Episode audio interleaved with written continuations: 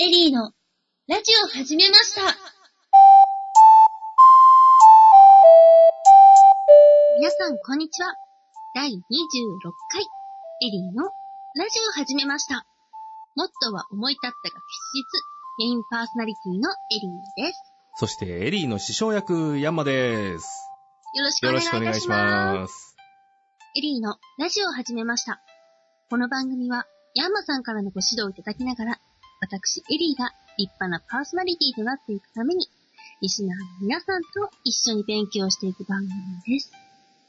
一気に暑くなってきましたね。暑くなりましたね。はい、もう東京の暑さ半端ないと思いました。うん。あの、日の照りも暑いし、あの、はいゲリラ豪雨でダーッと雨降ってくるのもきついし。はい、うん。何より湿気がうん。ひどくて。あれはね、もうあの、冷房よりもみんな除湿を使ったらいいんじゃないかな。あー、除湿、ドライです。うん。あの、冷房使うとさ、あの、部屋の中の、あの、気温っていうか、温度を全部外に捨ててるから、暑いのを。はいだから、外が暑くなっちゃってさ、で、ええますますその暑い中に、あの、寒い部屋というか、そういうこう、気温の差の激しいところがいっぱいできちゃうから、とりあえず湿度だけ捨てる方がいいんじゃないかな。それもある意味正解かもしれません。冷房気にならないですしうね。ん。私の会社の女性の先輩なんかも結構ドライで対応してる人多いです。おー。でも噂によると、うん。冷房よりもうん。ドライの方が電気代が高いとか聞いたんですよ。あー、どうなのかなまあ、冷房をね、あの、こまめにつけたり切ったりするよりは、あの、つけっぱなしの方が安いっていうのはね、最近よく言われるけど、ええドライと冷房と比べたことはあんまりないけど、でも、ドライの方が安いような気がするんだけどな。そう、私もずっとそう思ってたんですけど、そこは比較したことないや。本家は一切ないんですが、うん噂もありまして。なるほど。あ、そういえば噂といえば、うん。山さん先日うん6月末に舞台に参加されたとお伺いしました。はい。初舞台踏んできましたね。おめでとうございます。はい。ありがとうございます。さらに噂によると、うん初舞台とは思えない出来だったと聞いておりますが。あーまあ、あの、人前に出ることは慣れているので、ええ、うええん。あとはまあ、あの、がっつりやってしまえと。はい。あの、舞台の、こう、裏側というか、なんていうのかな、あの、セオリーとかね、そういう仕組みとかそういうの一切知らなかったので、あの、行ってみたら現場でタイヤワイヤーで大変だったんだけど、でも、あの、まあ舞台出ちゃってスポットライト浴びてしまえば、あとはもうやるだけなので、ええ、うええ。ん。そこはね、もう、なんていうのかな、こう、気合の入り方が違うというか、もう表出ちゃえばもうこれは、あの、役でやるしかないと。はい。うん。そこまで行くまでがね、いろいろ違うんだけどね。正直私、ちょっとお仕事の都合上でうん舞台に行けなかったので、うん、ううんん。舞台のうん。どんなお話だったか、まあ、うん。それって言えますか？まあ、もう話は終わっちゃったんでね。あの、別に守秘義務も何もこれ以上ないので。はい。あ、うんでは、その舞台のお話とうん。裏の秘話うん。含めて、うん。私いつも気になってたんです。うん舞台をやってる方っていうのは、うん。こういうラジオをやっている方々と同うんじ業界なイメージがあるんですよ。あー、まあ、近いっちゃ近いけどね。結局自分のうん。技術を売りにしてる、お仕事にしているところなので、多分きっとラジオを聞いてるリスナーさんの中にも、うんいずれはそういう劇とかもやってみたいなって人がいるんじゃないかなって思うんですよ。うん。まあそういう人当てに向けて、うん。舞台から感じたラジオのやり方とか、うんラジオ、逆にラジオからつなげる舞台のやり方とか、うん何か、ふと気づいた点がありましたら、うん。この時間に教えていただけないかなと思いまして、なるほど。いいとこ目つけてきたね。ありがとうございます。じゃあ、山さん、お願いできますか、はい、わかりました。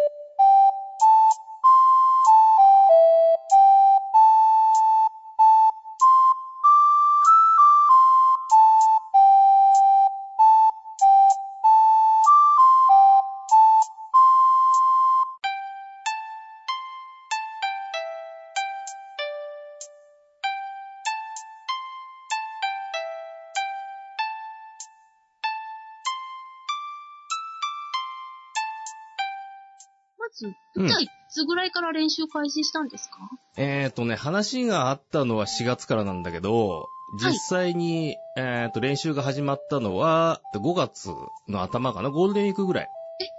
だって、6月末ってことは2ヶ月ぐらいしかなかったってことですよね。うん。まあ、あの、あんまりね、長いこと練習やってもっていうのもあるし、ええええ。あの、実際にはね、その最後に集中稽古が1週間ぐらいダーッとあって、で、あの、小屋入りして本番っていう、もうそこでがっちり作っていくので、はい。まあその前はね、あの、週に1遍とか2回とか、そのくらいで、こう、ぼちぼちやっていくんだけど、あじゃあそうすると、それ以外の期間は各自自分で練習しろってことですか、まあそうだね、台本覚えたりとかね、あうんあの、ここの役はどうやって作ったらいいか悩んでこいとかね、あ。はい。うん、そういうのはあるので、どうしても私、舞台といえばガラスの仮面を思い出すわけでございまして。うんうんうん。やっぱそんな感じなんですか？うーん、どうだろう。そんな感じでもないような気はするけどな。うん。まあ、ね、あの、和気あいあいとみんなで、ここどうする、こうするって言いながら、まあ、煮詰めていくんだけど、うん。で、あの、まあ、舞台の場合には、こう、まあ、ストーリーがあるじゃん。はい。うん。で、このストーリーから外れないように基本はやっていくわけよ。ええまあもちろんセリフがあるから、基本的には一軸疑わないようにやっていくんだけど、でもやっぱりセリフの読み方で雰囲気って変わるじゃないですか。それは変わるね。うん。はい。あの、極悪なキャラになってみたりとかね。あの、優しいキャラになってみたりとかね。それで結局メインストーリーからちょっとずれちゃう。うん。ずれて感じる可能性も出てきますよね。うん。それはその稽古の中で、一応その監督さんがいる状態で稽古していくので、はい。で、やってみて、いや、そのキャラじゃねえよって言われたら違うキャラクターにしてみるわけよ。うんうん。で、じゃあそのキャラクターで OK だから次のシーン行ってみようって言ってずーっと作っていくのがその稽古の期間なのね。はい。で、それで、パターンがこう、まあ2時間分なりなんなりって出来上がるわけじゃんね。で、これを忠実に再現していくのが舞台。だから5回やっても10回やっても基本的に同じものができるのが舞台。なるほど。うん。まあもちろんね、あの、なんかの都合でこう、どっか閉じたりとかして、それのフォローに回ったりとかすると、少しずつ違ったりするんだけど、まあ生なのでね、それはね。はい。うん。それはあの、ライブで演奏してる時になんかこう、アドリブ入れてみたりとかっていうのと同じで、はいあの、まあ舞台でもそこはね、あの、アドリブぶっ込んでくるやつもいるので、やめて。だからまあね、その、何？例えば、まあ、今回みたいに7公演あったら、初めの1回2回を見た人と、最後の1回2回を見た人だったら、やっぱりその、こなれ方というか、出来が違うように感じるわけよ。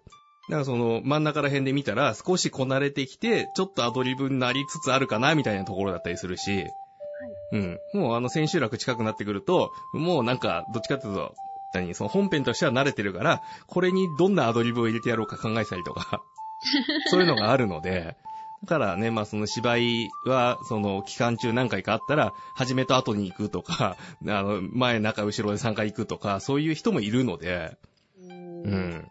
そうです。うん。まあいろんな楽しみ方はね、そこにはあると思うんだけど。そういえば先ほどうん。キャラを作っていくとお話をいただいたんですけど、うん。ヤンマさんが演じられたキャラはどんな感じの方だったんですか？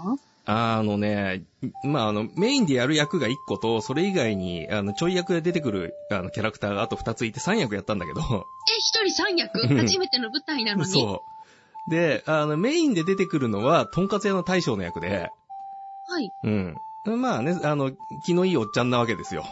うん。で、あの、なんかこう、何？一人の世界に入って語る癖があって、なんかこう話がポンってそこに入ると、説明しようみたいな感じでこう語りに行っちゃうっていうね。で、おーいって言っても帰ってこない。ですねうん。そう。で、そこで行っちゃった先のセリフっていうのは、もう実は初めからそこの枠は3分喋れみたいなことで、それ以上用意されてなくて。え 俺そこアドリブなんだよ、100%。え そう。ね、だからそんなのがあったりとか、で、それ以外にやったのが、あの、映画配給会社の社長の役と、はい。で、もう一個はカメラマンの役と、はい。うん。でカメラマンはだって普段からあの、ごっついカメラいじってるからさ、もうそれを普段通りいじって、こう、いいねって言いながら出てくっていう。そう。で、何？配給会社の社長の方は、ちょっと極悪なキャラでやってくれって言われて、はい。で、あの、何、スーツ、ノーネクタイ、グラサンでパイプ加えて出てったっていうね。そうえ、でも、うん合ってますよね。そう、だからそんな、そう。ですけどうんうん。どの役も、ヤンマさんぴったりのキャラだったんじゃないでしょうか。うん、まあ、みんなからそう。説明好きのとんかつ屋の大将も合ってるし、うんカメラマンはいつもやっていらっしゃるし、うんうん映画配給会社の社長はスーツ、グラサンって、ヤンマさん、確か以前のツイッターのうん。アイコンでしたよね？ああ、あれは、まあ、スーツではなかったけど、あの、あるトークライブの会場でね、グラサンかけて、まあ、喋ってるシーン、でグラサンにマイクっていう、あの、写真が出てたんだけど、ええ、うええ。ん。まあ、多分あの辺のイメージで、もうちょっと極悪にしてって言われたんだよね。で、だからさ、初めはさ、その小道具とかに、まあ、グラサンまでは指定があったんだけど、それ以上なかったから、どうすっかなって言って、あの、初めのステージではパイプはなかったのよ。はい。うん。で、あの、2ステージ目から、うん、なんかもう一個小道具がいるなって言って、パイプを入手してきて、で、あの、小道具で手持ちで持って出たっていうね。ちなみにその小道具は、こううん自分で用意されたということですか、うん。あの、自分の、うん。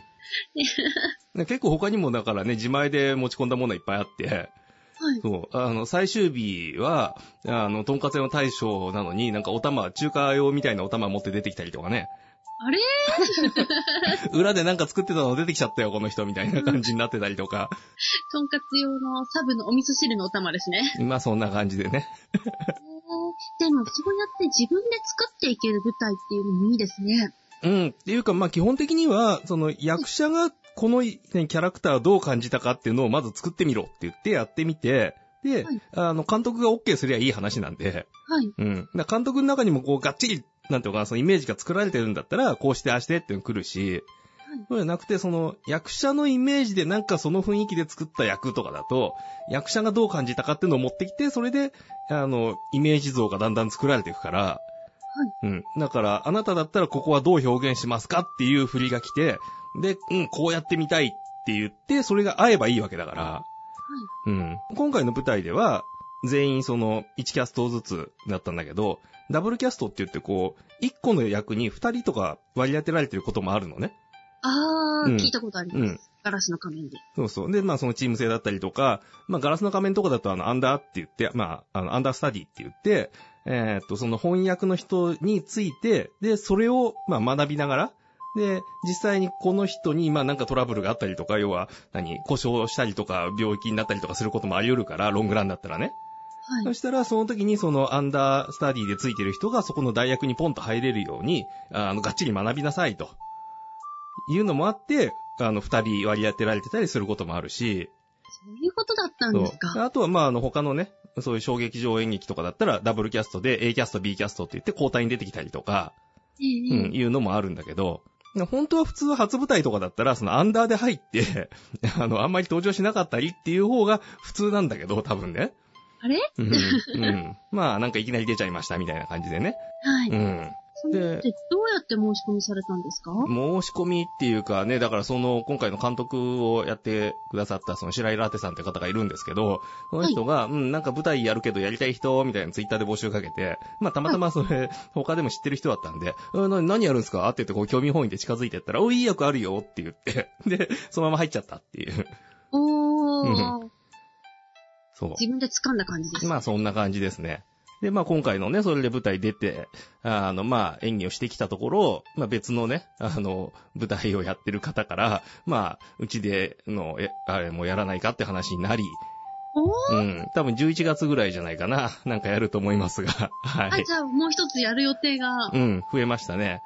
おめでとうございます。。とは、まあ、あの、今、ボイスドラマでやってるところも、あの、年明けになったら、舞台もあるんじゃないかという話もあるので、そのシリーズで。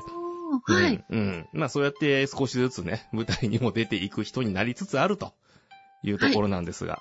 うん。でね、まあそれで、こう舞台に出て、で、はいまあ舞台演劇っていうとやっぱその筋書きがあるわけじゃんね。はい。だから、まあ筋書き通りにやっていきますと。当然そのさっきのね、その大将の話であったみたいに、語りに行っちゃった先がアドリブで、もう、あの、好きなように喋れっていうところもあるんだけど、はい。うん。あの、基本的には、そうやってなんていうか、こう、脱線して勝手にどっか行っちゃうんじゃなくて、えーあの、一個の作品の流れなので、まあ、これをちゃんと追っかけていきましょうっていうのが舞台なのよ。まあ、中には、その演劇の中で、あの、インプロって言って、あの、その場で即興で作っていくものもあるのよ。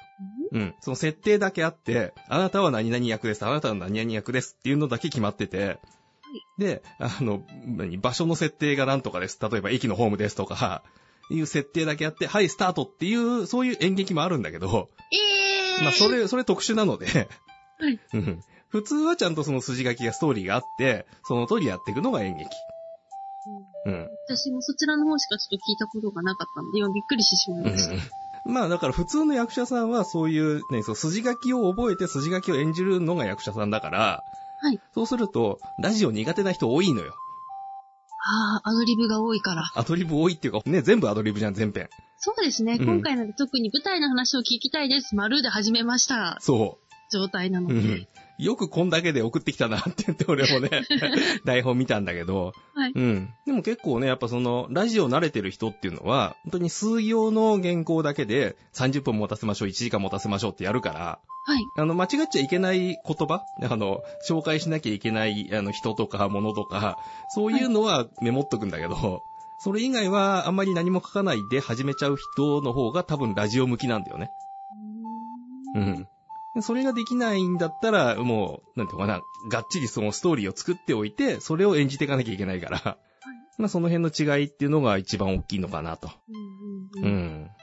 あとはね、まあこうやってそのラジオをやってますとか、トークライブで、えっ、と、つい先日、えっ、と、7月の、いつだ ?13 日か。もうね、あの、クリラジの方の、えートークライブがあって、そこに、まあ私もアシスタント MC みたいな感じで出たんですけど、はい。そこも、えっ、と、80人満席めでたくいただきまして、まあそうこでございます2時間何本ぐらい喋り倒してくるっていうね。うんねだからそういうのをこう、場数踏んでるとさ、経験になってこう、緊張とかもあんまりしなくなるのよ。で、それで、だから緊張ね、あの、変にこう、ブルブル震えたりとかしないで、あの、とりあえず行ってみ、おい言って、舞台出て、おりゃってやってきちゃったから、あいつ初舞台なのか本当にっていう風に言われたっていう。ああ、納得です。私みたいにこの家で撮ってるだけなのにこのラジオですら緊張してるのはダメですね。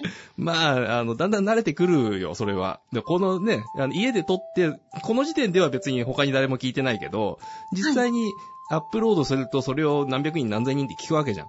はい。うちらなんかそれ何万人って聞いてるようなラジオをずっとやってたから、ええうん。そりゃあね、あの、なんていうのかな、心の持ちようも変わってくるというか、度胸はついてくるよ。そういうのも練習、うん。練習？大丈夫だって、あの、イベントでさ、あの、ジャックして、なんか、トークやったじゃん。エイちゃんだって。はああいうのができるんだから大丈夫だって。ありがとうございます。以前にとあるイベントで、東うん。京さんを奪い、うん。と30分もかからない程度お話をさせていただいたことがあったんですね。うん。でもあの時も、うん。その直前まで緊張してましたから。うん。でも別にその直前まで緊張してんのいいのよ。はい。うん。で、それで、その、実際にステージの上に上がって、スポットライトがバーンって当たりましたって言った瞬間から、パチンってスイッチが入って、そこで弾けることができれば OK なんだから。あーうん。で、そのラジオの収録でも、あの、はい、回りましたって言って、その、レコード、ね、あの、赤ランプついたっていう、これでもう、スイッチがパチンって入れば OK なんだから。どうやればスイッチパッチンって入りますか？うーん、なんだろうな。やっぱり、そこは慣れっていうのもあるし、まあ、それで、うん、ね、オンエアになった瞬間に、もうこの向こうには何千人何万人っているんだから、もうここではもう目いっぱいパフォーマンスしなきゃっていう気持ちに、うん、なる人、そこでそういう気持ちになれる人が残っていく世界なのかなっていうのはあるんだけどね。はい。うん。うん。そう。で、まあね、だからその喋り好きっていうか、その自分の中にあるものをバンバン出すのが好きっていう人間は、ラジオの方に行くし、はい。うん。あの、なんかね、その、設定された役を演じたいですっていう人は、まあ演劇だったりとか、あの、ボイスドラマみたいなのとか、まあアニメとかのね、その声優っていうところに行ったりとか、うん。そこがこう少しずつジャンルが違うのかなと思うけども、うん。だからね、意外とね、その、役者さんとか声優さんとかを、そのラジオの場に引っ張ってきて、さあ喋れって言うと意外と喋れなかったりするのよ。そういうことだったんですね。うん。結局、旗から見たらどっちも同じく声を出すお仕事だったので、うん。そう。で、逆にその、何、ラジオとか、あとは、なんだろうな、あの、コメンテーター的なことをやってる人たちとか、はい。うん。そういう、あの、この人ですっていうキャラクターが確立されてしまってる人をはい演劇の世界に持っていくと、あの、役に見えないのよ。その人に見えちゃうのよ。ね、あの、よく言われるのが、あの、所ジョージさんを、あの、どこに引っ張っていっても、あの、役じゃなくて所ジョージにしかならないって言われるのね。あ、納得。うん。はい。ね、あの、個性強いでしょ？強いでうんす。。あの、ビートたけしさんを連れてっても、まあね、あの、なんだろうな、あの、アウトレイジ的なこういう役をやらせると、まあ似合ってはいるんだけど、はい似合ってはいるけど、でもビートたけしにしか見えないじ見えないゃん。です。うん。ね？そう、そういうことなのよ。あの、明石家さんまさんを連れてって、あの、なんかやっても、やっぱり、ね、ね、その、ね父親役とかやってるけど、さんまにしか見えないじゃん。そうなんですよ。さんまさんがお父さんになったらああなるみたいな。そうそうそうそうそう。でも一方で、あの、本気で、なんていうか、その、役の、その、演じてる役に、ドーンって入っていく役者さんもいるじゃん。いらっしゃいますね。うん。あの辺がね、やっぱその、少し違う路線なのかなっていうのはあるんだけど、そうすると、私って結局、こういうラジオでしかうん。やったことがないんですけど、うんその筋書きの決まったものをやってみたら逆にどうなるのかなって気になりました。あー、じゃあなんかあれだね、あの、ストーリーを用意して、ボイスドラマで 演劇をしてみるのは面白いかもしれないね。ありですよね。ちょっと一回やってみようかな。でもそうなると、うん逆に役になりきるっていうことをうん。今までしたことがないので、うん。どうしたらなれるんでしょうか？うん。俺もね、だからずっとその役になりきることはやってこなかったのよ。昔からはね。えで、その、えっ、と、インターネットラジオ3年ぐらいやったところで、なんかもうちょっとその表現の幅を広げたいねって言って声優家とかに通い始めたのね。はい。うん。で、そうしたらそこで、あの、まあ、当然基礎からは、まあ、ね、その滑舌はなんだからやはやるんだけれども、あの、アニメーションのアテレコだとか、えっ、と、外画のアテレコだとか、そういうのが出てきましたと。はいで言った時に、じゃあこのキャラクターになるにはどうしようって言って、俺はそっから学び始めたから、ううん。だからね、そのラジオで喋り倒す方はずっとやってるけど、演劇はだからその舞台に乗ったのは今回だけだし、で、ボイスドラマでね、何本か、あの、出演させていただいたのがあるので、そこで現場で学んできたことぐらいしかないので、じゃあ私も現場で学んでみたいうん、それは現場に飛び込んでみるのがいいんじゃないかな。もしくは自分でボイスドラマを作ってみるかですよね。まあ、あの、この番組の延長でね、なんか作ってみるのは面白いかもしれないけどね。あー山さんに重役ぐらいやっていただいて。ええ、そんなにやんの？いや、別に、あの、1対1の2人の掛け合いでもいいわけだし、はい。そんなにいろんなキャラクターがね、出てきてもっていうのはあるから。そうですね。うんボイスドラマだと、聞いてる方がわかんなくなっちゃいますしね。うん。まあね、最近そうやってボイスドラマの現場にも私も行っているので、はいうん。そういうところの情報も少しずつね、あの、ここに引っ張ってこれたらいいかなと思うんですが、あ、うんぜひ、うん。聞いてる皆さん、皆さん、聞いていただいてるリスナーさんの中にもきっとそっち方面を目指してる方絶対いらっしゃると思う。それいるでしょ私はそっちを目指してるわけではないけど、やってみたいとは思っているのう。うで、ん。お話を聞けるだけでもうん。全然違うので、ぜひうんぜひこれからもいっぱいうん。情報を流出してください。そう、なんかね、でも、そっち方面でもね、やっぱその舞台とかもそうなんだけど、同じような役どころが多いよね、俺もね。そう。あの、そう、どっかでやったのが、その、その市長の役でしょ？社長の役でしょ？で、あの、軍のなんか隊長の役でしょ？うん なんか、なんかそういう、こう、何、組織のトップみたいな役ばっかりやってるんだけどさ。いや、でも変なう話、ん。やってる役ですよね。うん、かもしんないね。案外全然違うところの役をやってるヤンマさんをせっかくなら見てみたいかもしれません。あ野球少年とか。あ。ああ、なかなか少年とかのね、そういう、あの、なんだろうな、若い、高い声って意外と出ないのよ、俺。え、でもどちらかといえば高い声かなと思ってたんですけうど。ーん。結構ね、だから、そのラジオで喋ってる時には高い声をあえて使ってるけど、はい。この辺が、あの、高音限界なのよ。普通に喋るには。でも高校生ぐらいだったらいけますよ。いけるかな？はい。なん爽やか、か野球少年あたり。あんまり爽やかにならないんだけどな。そうどっちかっていうと、あの、まあね、こうマイク通して、こう喋ってる時の、あの、トークだと、あの、聞きづらいぐらいの低音までドーンって落として、で、ドスの効いた声とかをやることはあるんだけど、うんじゃあ、ぜひ、やってみてください、今何か。今何か？その映画配給会社の極悪さんの、あそれ？どっかのワン名台詞。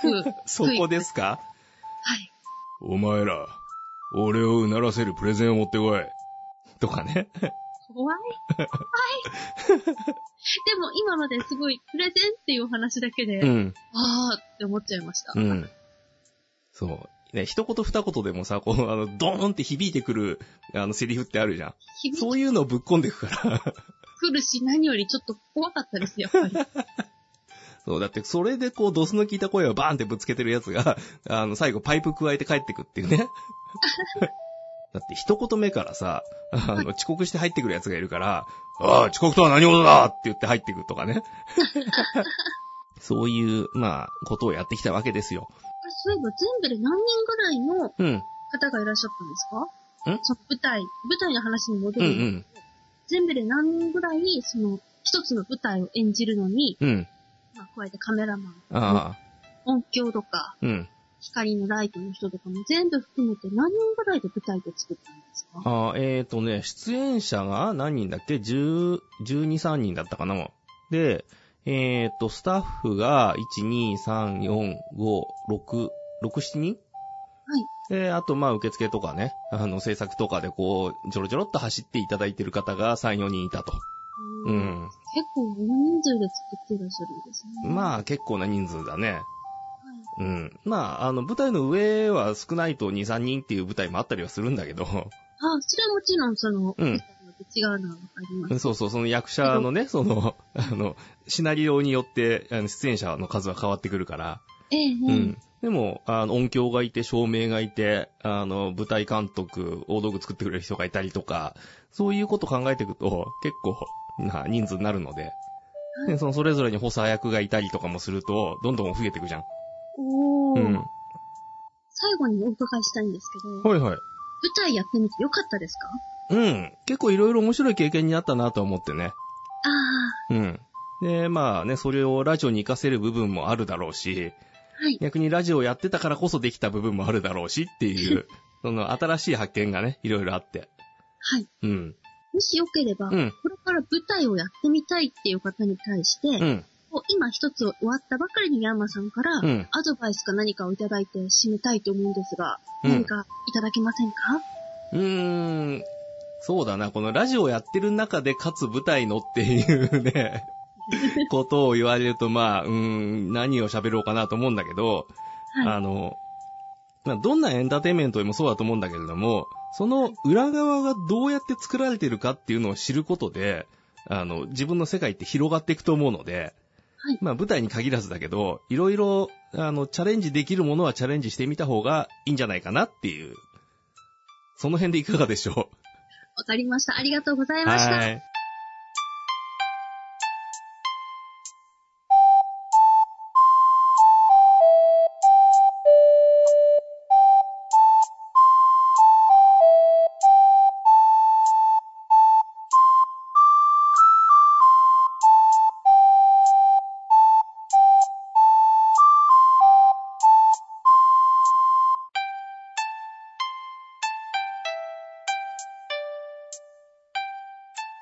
無茶ぶりにもかかわらず、ありがとうございます。いえいえいえ。もう無茶ぶりには慣れてるのでね。はいうん。いろいろチャレンジしてみようっていうのは、うん。私もこれから、もちろんできる範囲っていうのは決まってますけど、うん。可能な限りでやってみれたらいいなっては思いました。おー。まずは思うだけでも一つの進歩だと思う。まずね。思っ、はいだって思わなかったらその次に足を踏み出せないんだから。うん。それはまあ、まずはじめ思うことが重要だよ。あとは自分の今置かれている立場とうん制約といろいろ鑑みて、まあね。できる範囲内でうん。広げていきたいと思います。はい。では、盛り上がってまいりましたが、はい。エディのラジオを始めました。第26回もお別れのお時間が近づいてまいりました。うんこのラジオでは、皆さんからのご意見、ご要望、また、山先生に聞きたいあんなこと、こんなこと、その他もろもろ、メールにてお待ちしております。はい。宛先は、エリラジオアットマーク、スタジオハイフン、イエティ .co.jp、eriradio アットマーク、studio ハイフン、yeti.co.jp までお待ちしておりますので、ぜひどんどんお寄せください。